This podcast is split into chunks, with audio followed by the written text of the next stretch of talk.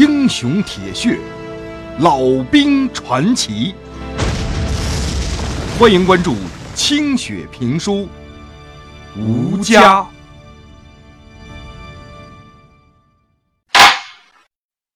斗方山的日本鬼子机场坐落在群山之间。原本这儿只是几片大的晒谷场，日本鬼子为了扩大飞机的飞行半径，大干了一个月，推倒了这晒谷场周围的树木和民房，就铺成了一个可以起降重型轰炸机的机场。老丹在望远镜里边看到，几十架鬼子飞机就停在机场上。不断的有起飞的飞机向后方飞去。日军还在机场四周围修了三个高高的木头台子，上面堆着沙袋，架着机枪，还有大功率的探照灯四处摆动着。地面上的人倒是不多，只有十几个人的巡逻队在走来走去。杨铁军突然就拍了拍老谭。顺着杨铁军指的方向一看，只见东边有一个营地，坦克、汽车、摩托车整整齐齐的排放在那里头。里边的鬼子好像正在那出操呢，一百多号鬼子穿着白汗衫跟马裤，蹦蹦跳跳的在营地里边跑圈呢。老旦回头再看看杨铁军，什么意思？只见他的眼神若有所思，高深莫测。心里边就猜呀，这杨连长肯定是有了什么鬼点子了。侦查回来之后，老旦安排了十几个哨兵轮流值班，让大伙隐蔽好，吃饱了喝足了，然后全都跟我睡觉，准备夜袭斗方山机场。都安排妥当了，老旦跟着杨连长又来到了山头上的观察点儿。另外两个日语翻译少尉胡金和上士林伟也在一块儿。杨铁军在地上就用小土旮旯摆出了一个地图，大伙就围在旁边开始商量作战方案。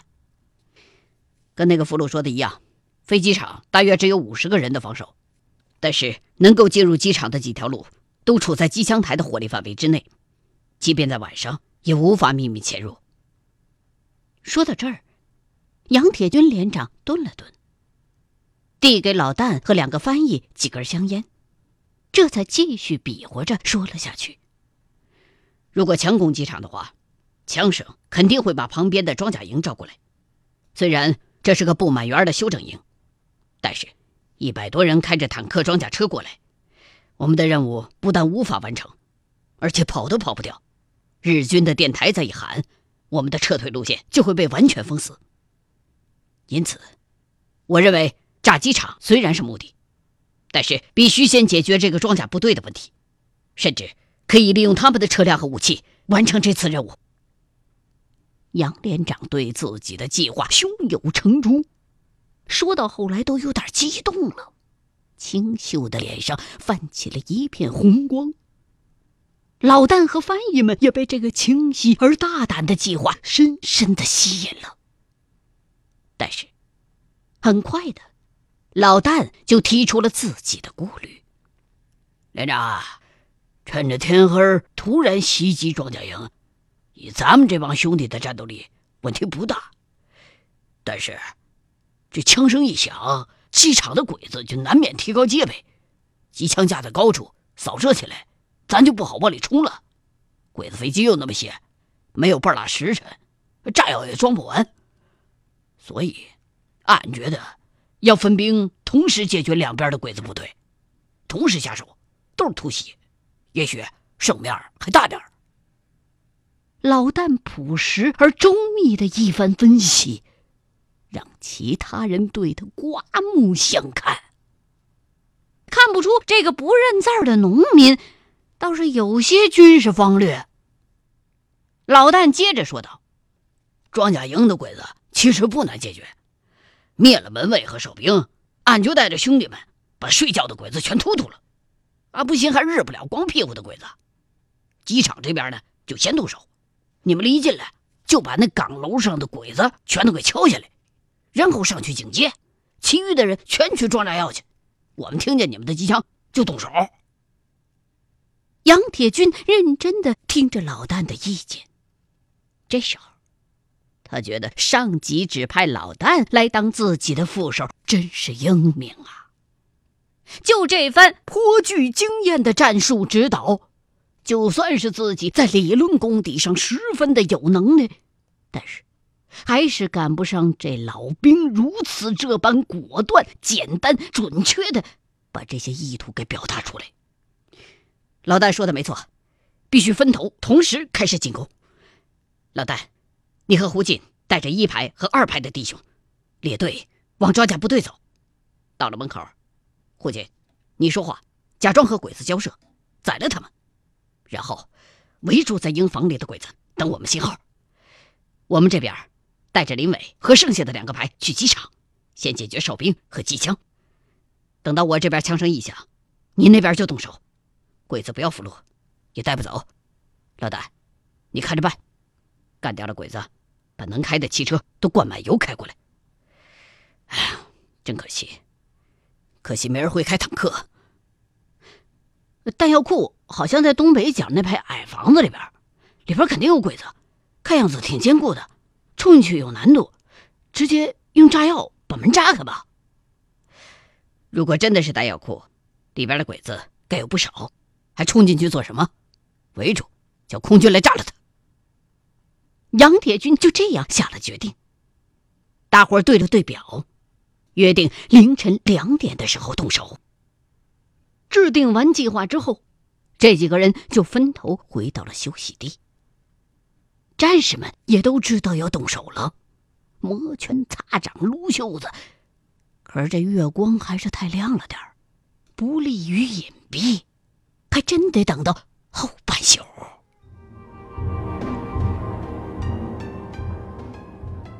夜半时分，把守机场入口的日军哨兵正对着天上的雪白的月亮发呆。突然，听到了一阵整齐的脚步声。探照灯光一照过去，只看见两队日军正冲这边走过来。唰唰唰唰唰，步子迈的还挺齐。这里地处前线后方一百多公里，自打被占领之后就没什么大事过。机场这些鬼子们每天就是修机器、养伤员，实在闲了就上村子里边去掏鸡摸狗找女人。可是鸡呀狗啊都没了影了，女人那就更别提了，都有些倦怠了。一看到呵这么一支自个儿人的队伍过来了，哨兵就挺诧异的，当然也有一股莫名的兴奋。上面没有通知今天晚上有部队过来接防啊。这些人看上去还不是装甲兵，都是陆军作战部队的，他们跑这儿来干什么来？就在这小鬼子士兵正在这发愣的功夫。那支神秘的小部队已经开到了眼前了。这鬼子的顾虑，很快就被说话的人给打消了。带头的军官用地道的大阪方言向他问好，说：“上级命令他们过来补充你们这个团的编制。本来呀，我们应该下午就到的，但是因为帮着自己的部队搭桥，耽误了半天。”哎呀，这是来支援的！鬼子激动的直蹦跶，跟打头的这个帝国军官就抱在一团了。看见胡进递过来一根香烟来，冻得手脚冰凉的这鬼子连忙高高兴兴的接过来，像做花姑娘一样，深深的啊吸了一口，刚刚享受的冲着月亮吐出一个烟圈来。就感觉到一个冰凉的铁器从自己的后背穿到了前胸，低头一看，自己的胸前竟然冒出一把崭新的日本军刺。他在感到冰冷、疼痛和窒息的同时，也品出了嘴里原来是根中国香烟。老旦刺刀一拧，再一拔，这小鬼子就交代在这儿了。另外一个哨兵被一个粗壮的战士一拳打中了咽喉，这鬼子仿佛淹到水里头了，脸就憋成了猪肝色儿，一声都发不出来，眼瞅着一把冰冷的刺刀插进了自己的胃，眼前就是一黑。老旦一招手。大伙蹑手蹑脚的摸进院儿集中在院子边上蹲着。四个侦察兵向几排房子摸去，片刻就折返回来一个。鬼子都在中间的那片房子里，旁边的房子都是武器装备，里边有两个哨兵。没多大会儿，又回来一个侦察兵。连长，鬼子一般都睡着呢，都光着呢，有几个醒着在说话，咱们什么时候动手啊？借着月光，老旦仔细的端详了一下鬼子住的这排房子，发现这些房子都是用木头桩子和木板子搭起来的，敞风透气儿，子弹完全可以穿进去。院子里头还有不老少摆放的整整齐齐的汽油桶。一个出格的想法顿时唰唰唰在脑海当中就冒出来了。四川、黑牛、王老官、柱子带领大伙各搬两个汽油桶，浇在两个房子的周围，其他的兄弟三面合围。好啊，烧烤鬼子！大伙齐声称妙，马上去行动去了。不一会儿。整个这鬼子营房就泡到一圈汽油里头了。弟兄们又把这一堆汽油桶堆在门口和几个窗户下边，然后趴成一个小半圆儿，瞄准。黑牛等人就抱着一堆手雷，猫在窗户根下边，等着老旦一声令下。就在这个时候。机场的方向，枪声大作，炒刀子一样传来步枪和机枪的射击声。老旦估计那边已经得手了，大手一挥，战士们立刻把这手雷劈头盖脸的就扔屋里头去了。里头那鬼子顿时啊直喊，伴随着一声惊恐的尖叫声，十几颗手雷接二连三的就炸开了花了。这排房子还真不结实，手雷这么一炸呀，半拉房顶立刻就上了天了。伴随着起飞的，还有一堆光着腚的鬼子白里透红的尸体。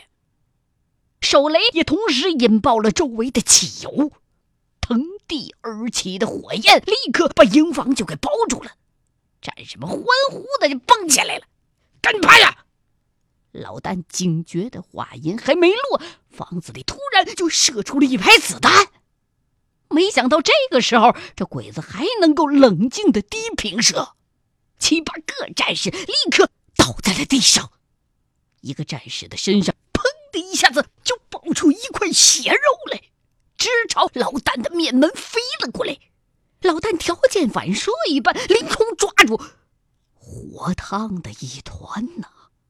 一看，竟然是这个战士身上崩出来的半拉还在砰砰乱跳的心脏。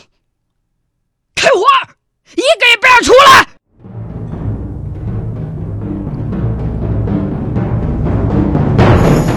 老旦扔掉手里的战士的心脏，照着一个蹦出来的鬼子就是一个点射。战士们各式的武器顿时同时开火。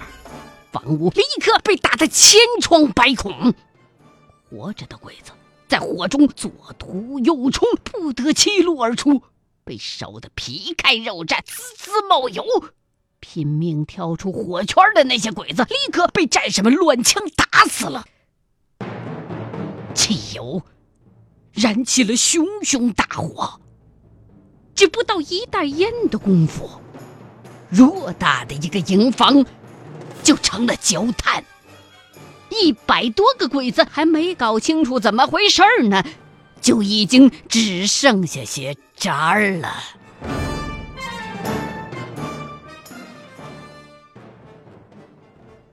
清点战果，鬼子被全部歼灭，只剩下十几个伤员被捆在地上。国军只死了两个人，伤六人，代价很小。陈宇明跑过来问老旦：“俘虏该怎么办？带在路上，也许用得着。”老旦头也不回的回答着。弟兄们欢呼雀跃，争先恐后的爬上汽车。八台宽大的敞篷军用卡车和两辆装甲车被发动了起来，剩下的都被浇上了汽油，点着，车队飞速的向机场方向开去。老旦这边进展顺利，杨铁军那头也同样如此。当机场的鬼子守军架起机枪往这边扫射的时候，趴在塔楼上的战士们转过了九二式重机枪，居高临下，打的那营房跟漏勺一样。几个战士干脆放平了鬼子的一门防空高射机枪，用萝卜那么粗的子弹开始切割弹道上的一切。几阵弹雨扫过，鬼子们就没动静了。接下来，在剧烈的爆炸声中，一架又一架的日本飞机变成了碎片。炸药不够了，弟兄们就机枪扫射，手雷、汽油一块上。二十多架飞机很快就在熊熊大火当中变成了废铁。机场的指挥中心也被炸得一塌糊涂，最后剩下弹药库的那些鬼子，仗着坚固的工事顽强的抵抗，几个乐观的战士顿时就倒在了弹雨之中。由于通讯员已经向空军通报了这个弹药库的方位，所以战士们乐得清闲，也没打算亲手端炮篓子，就是用火力把对方压住了事儿。杨铁军命令战士们把防空高炮和高射机枪都炸掉，把能点着的东西全烧起来。整个机场爆炸连连，亮如白昼。刚完成飞行任务回来的两架鬼子飞机，在天上就看到了这奇怪的一幕：上百个自己的战友拿着火把，把机场上的一架又一架的飞机点着了。而且还不过瘾，用机枪扫射，跑道上已经被浇上了汽油，烧的是烟尘滚滚，七零八落，根本没法降落了。自个儿飞得稍微低一点儿，地面的机枪突然就打上来了，吓得这俩鬼子飞机赶紧掉头飞走了。没过多久，老旦带着人就过来和杨铁军他们会合了。老旦这头啊。属于得胜而归，而且伤亡很小，杨铁军非常的高兴。只见老旦站在装甲车的后座上，威风凛凛呐！参战以来，从来没有这时候这么惊喜和自豪过。过来欢迎他们的战士欢呼着跳上汽车，激动的拥抱在了一起。战士们也为两位连长出色的指挥而叹服。一时之间，他们暂时忘记了自己是处在敌后近百公里的中心地带，而几个方向的鬼子正增援而来。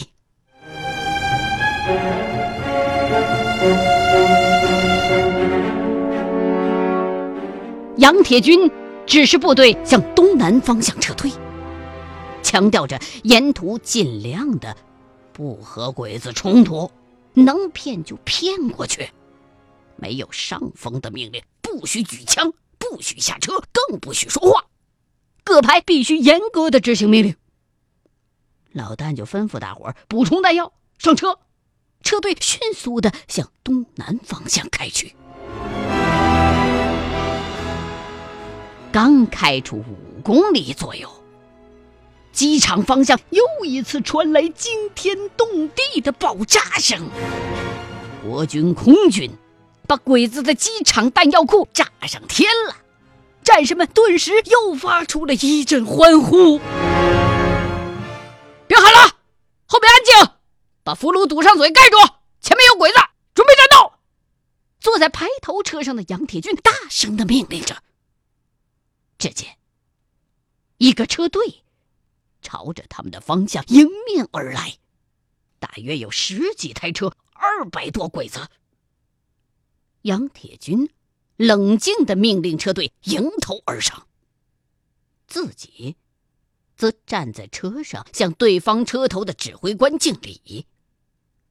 对方的鬼子军官恼怒的从车头站起来回敬，杨铁军跟这鬼子军官就叽里哇啦的狂说一阵儿。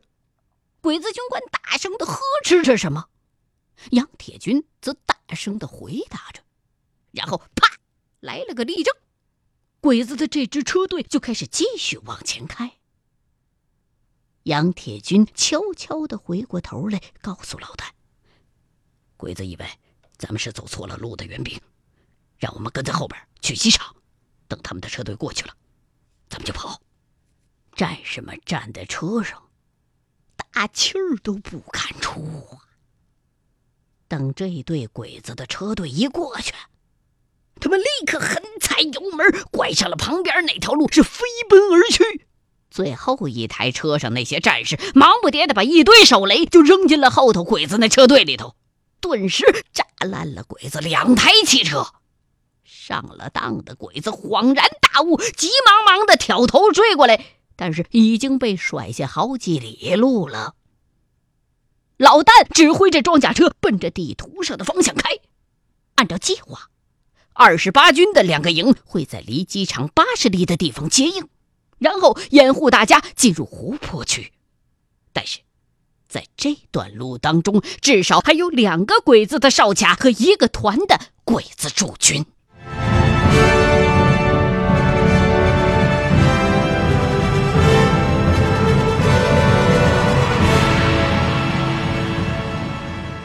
车队继续行进着，约莫过了半个钟头，天就开始蒙蒙亮了。果然，战士们就看到了横在道上的路障和一大群鬼子。连长，怎么办呢？老旦急急忙忙就问杨铁军。杨铁军也是大汗淋漓。回头看了一眼身后追过来的鬼子，脸上浮起一个自信而狡猾的笑容。